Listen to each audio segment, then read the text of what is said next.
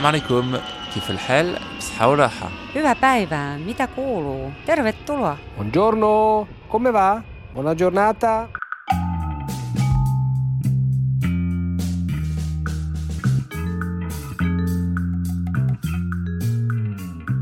Bienvenue dans Ex-Expat, le podcast. Quand on s'expatrie, on le sait, on en parle beaucoup dans ce podcast et entre nous. Et encore plus quand on rentre en fait en France, on pense souvent que, euh, je sais pas, soit pour montrer qu'on a fait le bon choix, euh, soit parce qu'on veut faire le super-héros et qu'on a toute la culpabilité sociale d'avoir justement choisi de partir ou de revenir. On pense donc que c'est mieux de se débrouiller tout seul, de refuser euh, l'aide qui est pourtant euh, à portée de main, hein, juste là. J'étais dans ce cas-là. Attends, comme si j'avais besoin de conseils, de qui que ce soit, je vais me faire ma propre aventure et ça va très bien se passer. Heureusement, en effet, euh, ça se passe souvent relativement bien.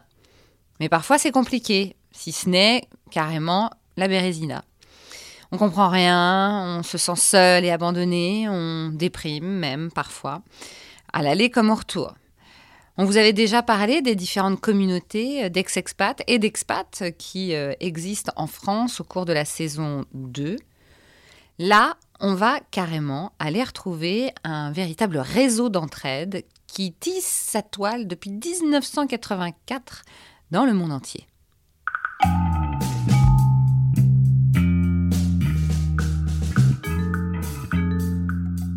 Épisode 8, saison 3, les accueils FIAF, Fédération internationale des accueils français et francophones d'expatriés. Pourquoi parler de ces accueils FIAF Bah Parce que c'est un des plus vieux et des plus gros réseaux d'associations pour expatriés et qui n'est pas toujours si connu que ça. Surtout parce que ces accueils vous reçoivent dans 90 pays dans le monde pour vous soutenir, vous permettre de rencontrer du monde, de découvrir les endroits où vous arrivez, la culture de ces pays qui vous accueillent. Déjà 100 000 membres ont décidé de s'entraider, un peu comme une page Facebook avant l'heure. Donc, depuis 1984, on est passé de 12 accueils à 150 aujourd'hui et je peux vous dire qu'on n'y chôme pas. Petit tour d'horizon avec la présidente de la fédération, Corinne Levet. Dès à présent, permettez-moi de vous demander euh, un peu d'indulgence par rapport à la qualité de certains sons issus euh, de conférences ou envoyés par nos interlocuteurs de l'autre bout du monde. En fait, au départ, c'était vraiment, ça s'adressait aux conjoints des expatriés. Euh, donc celui qui partait était accompagné, avait un travail, un emploi du temps, des choses à faire, et le conjoint euh, se retrouvait un petit peu seul. Donc c'est parti de l'envie justement de se retrouver. Euh, C'était essentiellement des femmes, évidemment, il y a 35 ans, qui ont réalisé qu'elles étaient chacune seule dans leur coin et qui ont pensé que de se réunir, ce serait évidemment beaucoup mieux.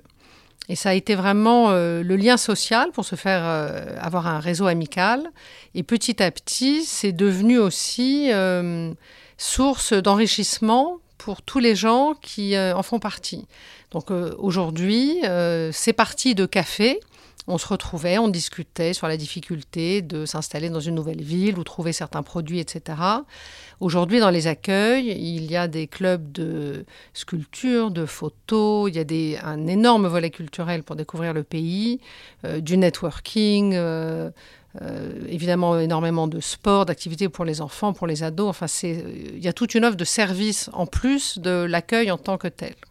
Vous me disiez, euh, bon, euh, il y a 35 ans, essentiellement des femmes. Est-ce que euh, 35 ans plus tard, euh, c'est pareil ou ça a évolué?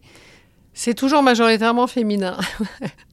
Mais on a euh, 10% de présidents hommes.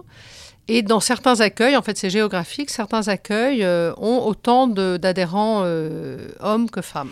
Alors, le fait est que donc ce sont des accueils dans des pays euh, étrangers, mais nous, étant donné que nous sommes en France et qu'on parle du retour dans ce podcast, est-ce que la FIAF suit finalement ces expatriés qui vont devenir des ex-expatriés?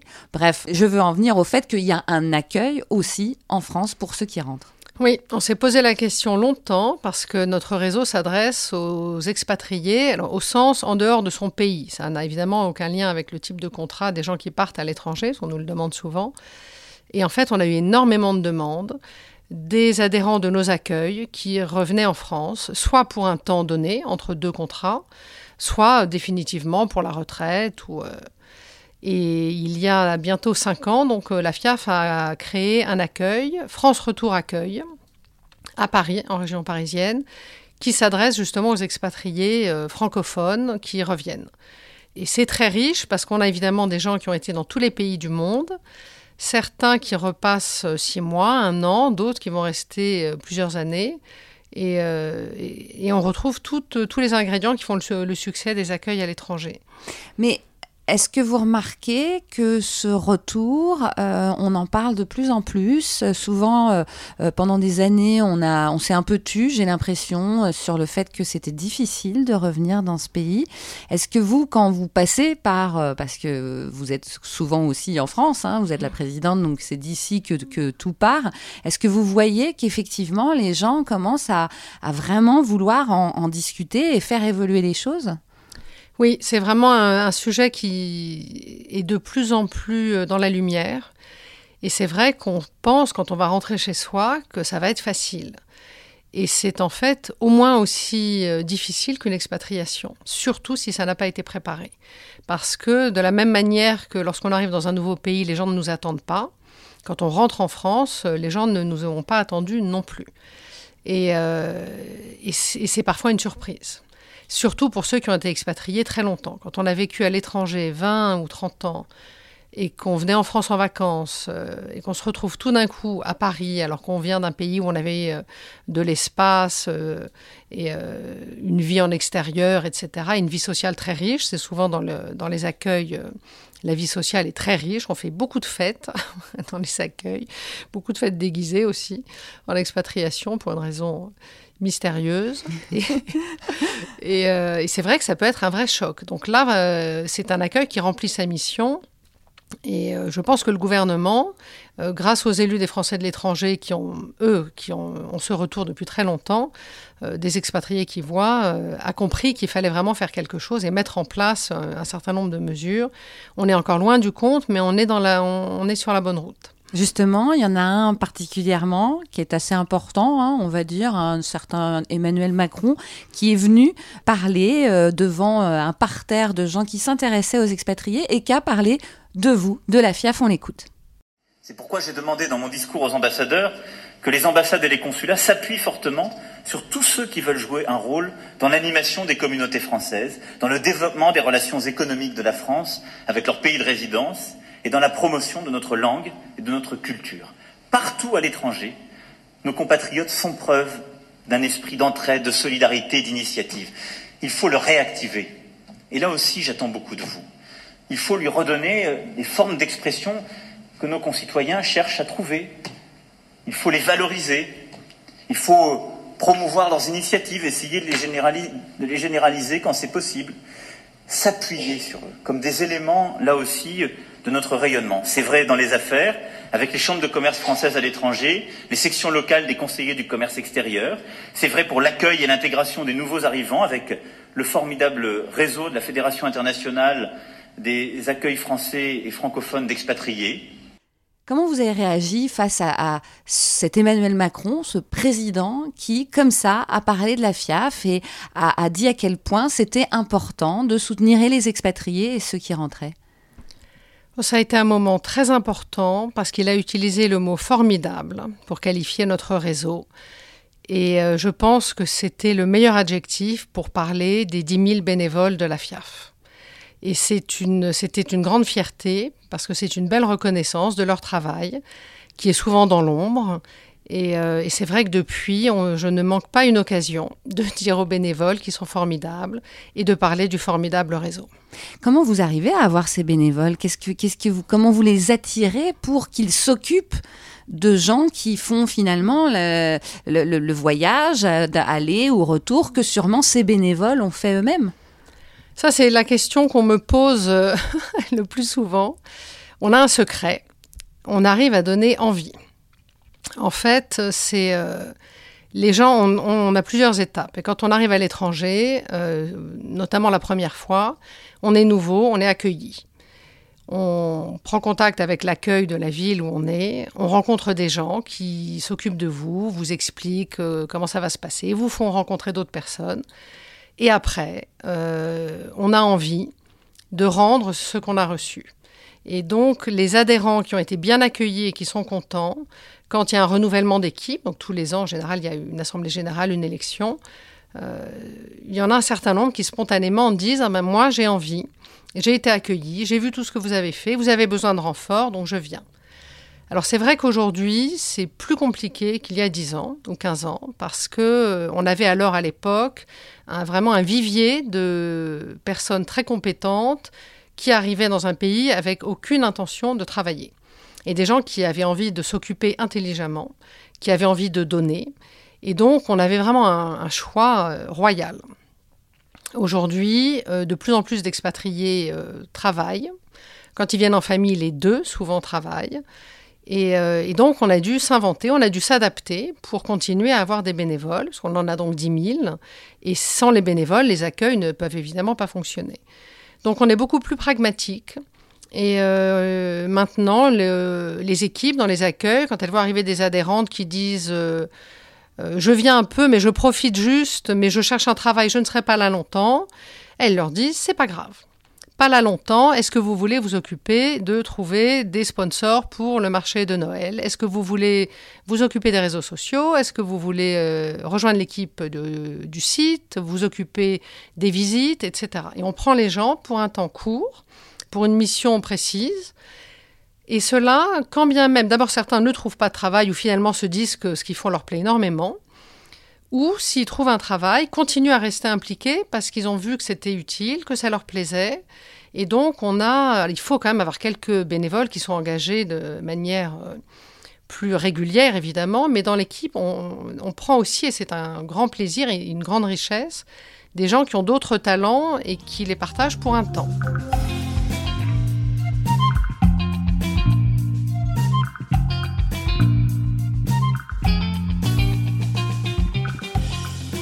On parlait il y a quelques secondes des bénévoles, mais il y a aussi ceux qui doivent tout gérer euh, à l'étranger ou même à Paris, de ces accueils, de comment euh, bien recevoir les gens, comment il faut organiser, comment il faut aussi prendre des bénévoles.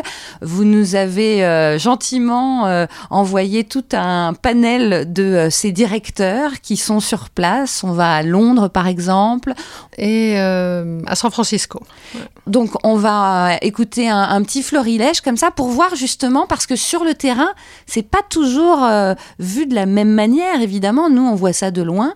Euh, allez, on écoute. Bonjour, je suis Sixtine Gontier, présidente de SFB Accueil, l'accueil des Français de la baie de San Francisco, qui fait partie du réseau FIAF. Ce que recherchent nos adhérents lorsqu'ils rejoignent l'association est assez varié. Pour ceux qui ne sont pas déjà dans une communauté francophone, par exemple une école française ou franco-américaine ou une autre association française ou même le consulat, c'est cet aspect culturel français, la langue, les traditions ou les racines françaises. Donc nous organisons tout au long de l'année des événements typiquement français avec des prestataires français. D'autres vont rechercher un réseau professionnel avec les happy hours, les back to business ou des dîners networking. Nos trois mots d'ordre sont accueillir, informer, intégrer.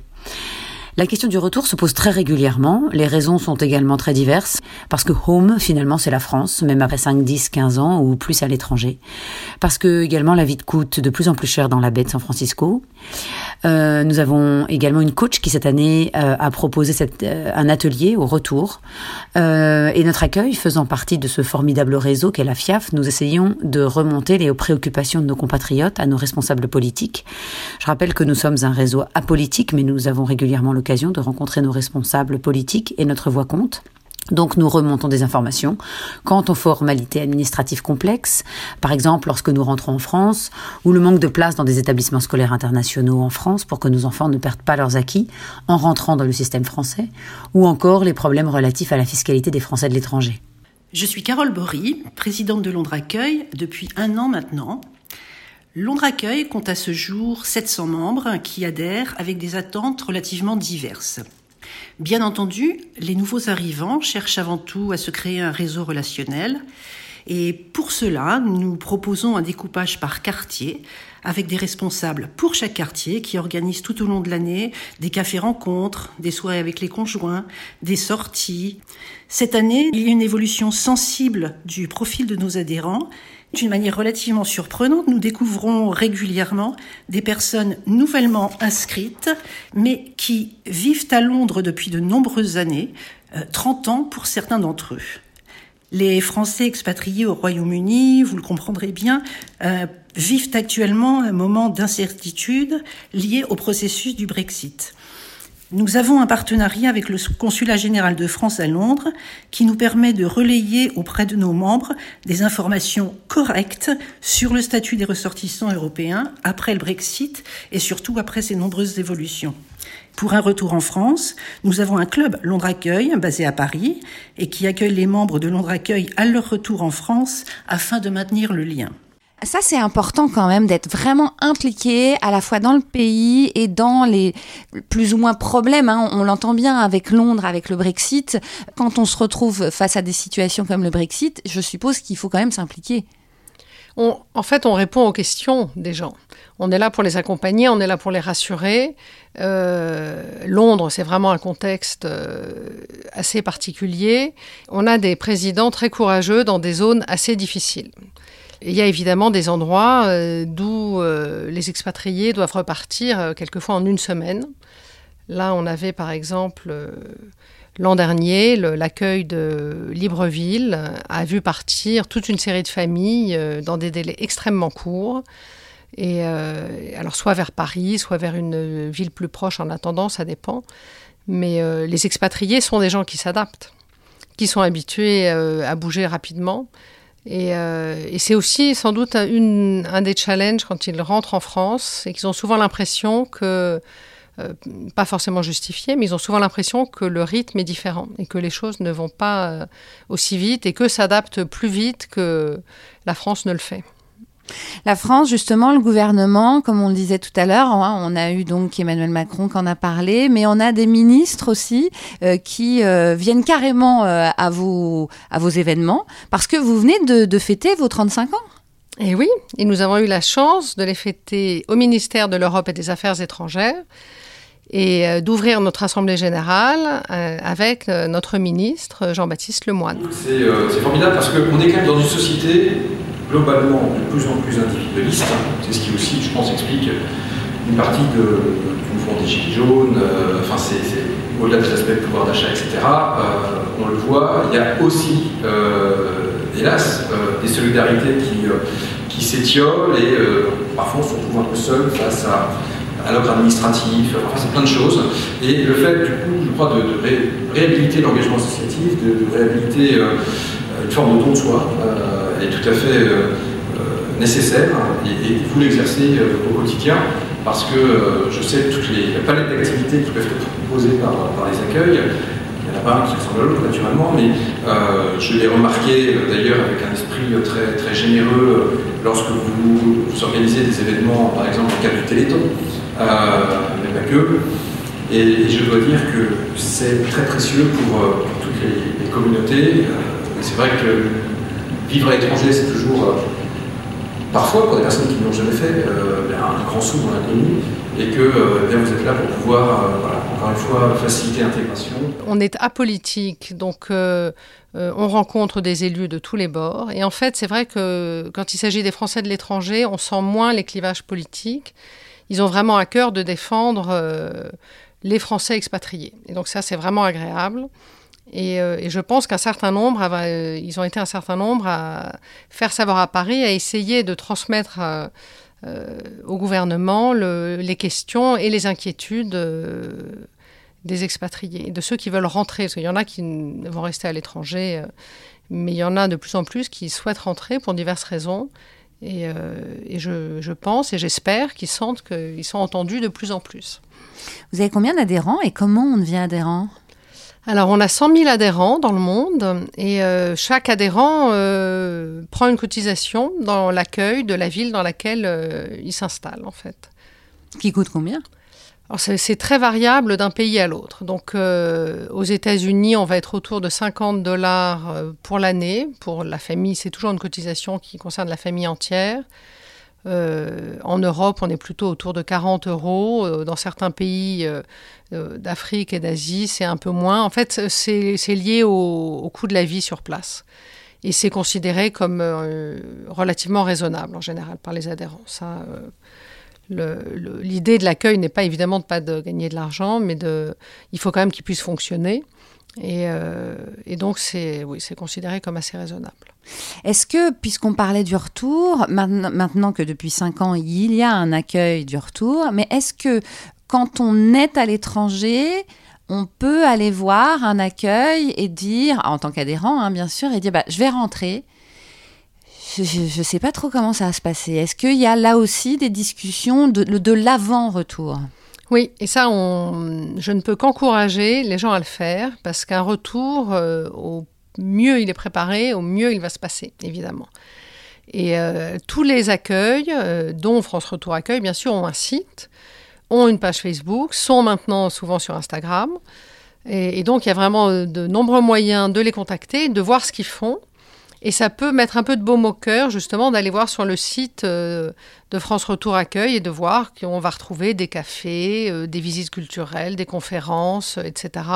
Et qu'on va retrouver un petit peu de cette ambiance et pas se sentir complètement décalé. Et bien sûr, on, on, peut les contacter en amont, leur poser des questions. Euh, se renseigner pour savoir euh, si on peut rencontrer quelqu'un de l'équipe quand on arrive. Ça dépend en fait de l'accueil peut être un peu personnalisé quand il n'y a pas encore trop d'adhérents. Euh, un accueil comme Bruxelles ou comme Londres qui a 700, 800 familles, c'est plus compliqué pour l'équipe, aussi motivée soit-elle, de, prendre un petit café avec une personne. Mais il y, a toujours il y a toujours un contact humain. Ils font vraiment un maximum pour pour offrir ça. Et avant le retour, qui suscite généralement euh, beaucoup d'inquiétudes, qui est parfois euh, considéré comme euh, un peu forcé, c'est vraiment important.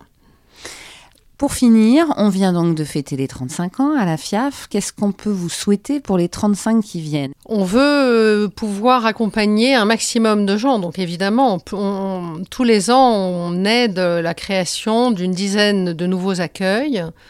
Euh, donc on voudrait continuer à avoir plus d'accueil dans des endroits où on n'est pas encore. Euh, les plus d'adhérents, en fait, on veut des adhérents contents. Euh, la vie d'un accueil, elle bouge. Donc, et souvent, ça n'a rien à voir avec la bonne volonté de l'équipe. Il y a le contexte politique, géopolitique, économique. quand il y a certaines grandes entreprises qui ont énormément de familles qui partent tout d'un coup, bah, évidemment, ça fait baisser le, ou augmenter, si elles arrivent, le nombre d'adhérents. Ce qui est important, pour nous, le succès d'un accueil, c'est le nombre d'adhérents contents. Et c'est le fait que les gens soient accompagnés et, euh, puissent se faire un, réseau. Donc, euh, continuer à développer ça, le, continuer à développer celui de Paris, parce que le retour, euh, c'est vraiment le, le, sujet qui les concerne tous. Et donc, c'est vrai que c'est un sujet important et on est heureux de pouvoir apporter, de contribuer aussi avec de nombreux autres euh, à un retour euh, serein. Et, euh, puis toujours plus de bénévoles enthousiastes et motivés.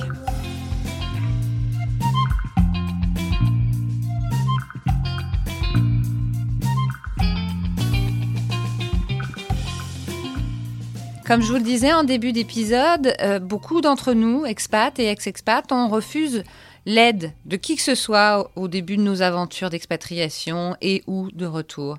C'était le cas d'Anne Luong, multi-expatriée depuis 2007. Elle est partie avec son mari, qui l'a suivi d'ailleurs, d'abord au Vietnam, puis au Turkménistan, ensuite Hong Kong, au Qatar, pour finir par l'Égypte il y a quelques mois. Devenue finalement, elle, la suiveuse, elle passe son temps à chercher du travail à chaque expatriation, à chaque fois qu'elle arrive dans un nouveau pays. Elle devient frustrée par cette situation et elle décide de créer sa propre activité, Mrs. Fanja, et ouvre une page Facebook Expat Carrière Nomade. En s'ouvrant ainsi au monde, hein, à la technologie, elle se rend compte qu'elle peut prendre euh, le temps le temps de s'installer, de s'épanouir, de rencontrer euh, la communauté, de ne pas culpabiliser, et puis de profiter de ce qu'on peut lui apporter. Au bout de 13 ans, elle s'est donc inscrite pour la première fois à l'accueil FIAF du Caire. Auparavant, en fait, les cafés accueil, je me disais que c'était pas vraiment pour moi. Je n'avais pas le temps pour ça, que de toute façon, j'allais me faire des copines d'une autre façon, que je comprendrais, euh, j'allais déchiffrer hein, les codes du pays de moi-même avec le temps. Et puis c'était vraiment voilà une question où je me disais, j'avais pas le temps, j'avais besoin d'aller chercher du travail, donc le café accueil, c'était pas pour moi. Alors qu'en fait, pas du tout. Je me suis rendu compte en fait aussi quand j'étais au Qatar, parce que c'est à ce moment-là que j'ai commencé à devenir indépendante et travailler sur ma propre activité, que je pouvais aussi allier les deux, c'est-à-dire avoir une vie professionnelle épanouie, mais aussi une vie personnelle. Donc même si de temps en temps je prends le temps de prendre des cafés avec mes copines, ou je fais aussi une visite culturelle, une sortie euh, avec euh, le café accueil, c'est pas pour autant que je dois culpabiliser que euh, je suis une femme qui travaille pas ou peu importe. On peut aussi faire les deux quand on a envie. En tout cas, quand on est indépendant, évidemment, c'est plus simple que quand on est un salarié à plein temps. Et même quand on travaille, hein, même quand on est freelance, c'est un bon moyen justement pour sortir un petit peu de chez soi, de son ordinateur. Alors, c'est pour ça que quand je suis arrivée cette fois-ci en Égypte, je n'ai pas hésité une seule seconde. C'est vraiment une mine d'or, une mine d'informations incroyables. Les bénévoles sont ultra sympas, évidemment. On est toutes passées par là. Elles nous accueillent vraiment avec bienveillance. Elles nous donnent des tips, des petites astuces sur le pays. Et puis c'est aussi un bon moyen, voilà, de faire des rencontres, bien évidemment. C'est toujours un bon moyen pour voilà développer aussi son networking, hein, se faire connaître, mais aussi voilà ne pas rester seul. Alors c'est vrai qu'on n'est pas encore euh, rentré en France, hein, on est encore expatrié, mais c'est un projet qui est en train de euh, mûrir chez nous. On va tôt ou tard rentrer, hein, comme on dit. Et c'est vrai que euh, moi je suis voilà une, multi-expat comme on dit, et c'est vrai que le retour France c'est quelque chose qui m'angoisse. J'ai du mal à me projeter, et pourtant c'est vrai qu'aujourd'hui je prends aussi déjà le temps, j'anticipe. Hein, euh, déjà avec, euh, ben, je lis des, des, des, articles de blog, je me renseigne auprès voilà des, des cafés retour d'accueil, hein, puisqu'il y a des associations aussi qui existent. Aujourd'hui, il y a quelques années, ça n'existait pas, pour appréhender, anticiper ce retour France. Je me dis que ça va être certainement euh, un peu compliqué, hein, et vaut mieux se faire accompagner, en tout cas prendre de l'information et surtout, je me dis ne pas rester seul.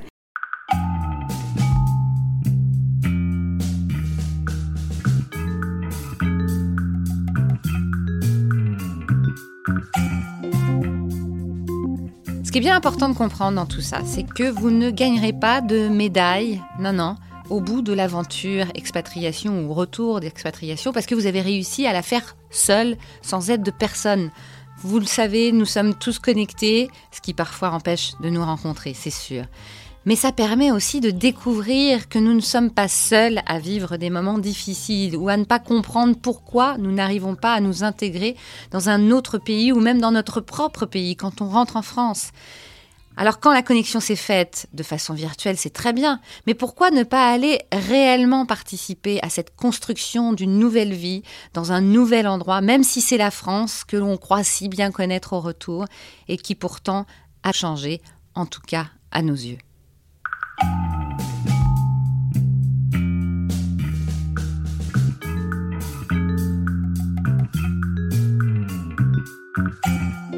Merci d'avoir écouté Ex-Expat le podcast. Merci à ma co-réalisatrice, Catherine Amélie Merci à mon associé de l'agence Double Monde, Cécile Gors. Vous pouvez écouter tous les épisodes d'Ex-Expat le podcast sur la plupart des applications d'écoute, Spotify, Talkers, Sibel et bien d'autres. Suivez-nous aussi sur Facebook, Instagram, LinkedIn. La communauté s'élargit et le groupe Facebook, Ex-Expat le podcast notamment, vous laisse la parole libre pour échanger, questionner, commenter le retour en France après une expatriation.